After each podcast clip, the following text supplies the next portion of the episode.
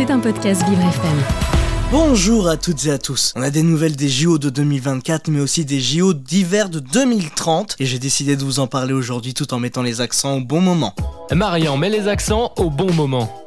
Les JO arrivent à très grands pas dans à peine quelques mois et on croule déjà sous les mauvaises nouvelles pour ces JO à Paris. Comment ça, vous n'êtes pas au courant? Allez, on refait tout. Ok, donc on va commencer par la circulation en voiture qui va être très restreinte dans des zones proches de sites où se dérouleront les épreuves. Et bien évidemment, il faudra montrer un QR code avec un justificatif pour pouvoir rouler et pénétrer dans ces zones. C'est un peu comme un retour au pass sanitaire, mais pour les automobilistes. Pour prouver bien évidemment qu'on vit ici, qu'on doit y accéder ou qu'on bosse ici. Bref. Bon, après, entre rouler à 5 km heure et ne pas rouler tout court dans Paris, est-ce que ça change vraiment la vie des Parisiens? Bah personnellement, je pense pas, donc autant y aller en transport en commun et à pied. D'ailleurs, on va continuer sur cette belle lancée avec les transports en commun qui seront quant à eux pas du tout prêts pour les JO. Hein. Non, non, non. Bah déjà le Grand Paris Express, on peut faire littéralement une croix dessus pour les JO de 2024. Mais en plus de ça, on nous avait promis la gratuité des transports en commun lorsque la candidature de la France a été retenue en 2017. Et eh bien, au lieu de passer de 2 euros le ticket à 0 euros, donc gratuit, et eh bien le ticket va passer de 2 euros à 4 euros.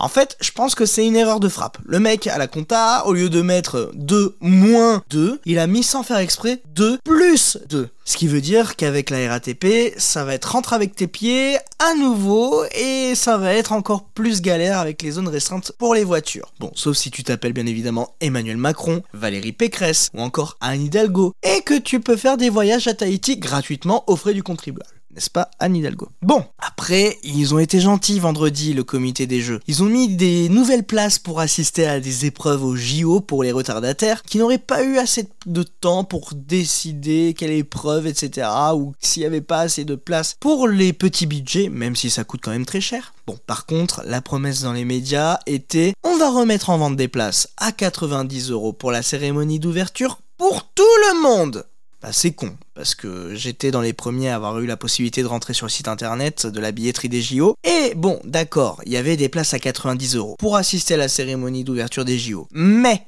bah oui, il faut bien évidemment un mais, uniquement pour handicapés et accompagnateurs. Donc les places à 90 euros pour tous les retardataires, oui et non, bah du coup, à part euh, décider de me casser une jambe et de finir en fauteuil pendant les JO et de profiter du coup de la place handicapée, bah je vois pas trop comment faire. En tout cas, on sait que c'est vraiment pas très sympa de leur part de faire de fausses promesses. Sinon, j'ai quand même une bonne nouvelle, ou pas d'ailleurs, à vous annoncer qui concerne les JO d'hiver de 2030. Les Alpes françaises ont été retenues pour accueillir cette nouvelle session des JO d'hiver. Du coup, je vous souhaite déjà bon courage parce qu'avec le réchauffement climatique, il y aura sûrement plus beaucoup de neige et j'espère qu'Anne Hidalgo et Valérie Pécresse ne viendront pas foutre leur nez dans les affaires des JO d'hiver de 2030, surtout si c'est pour ne pas tenir vos promesses. Je vous fais des bisous, check de coude et n'oubliez pas, je suis là pour mettre les accents au bon moment.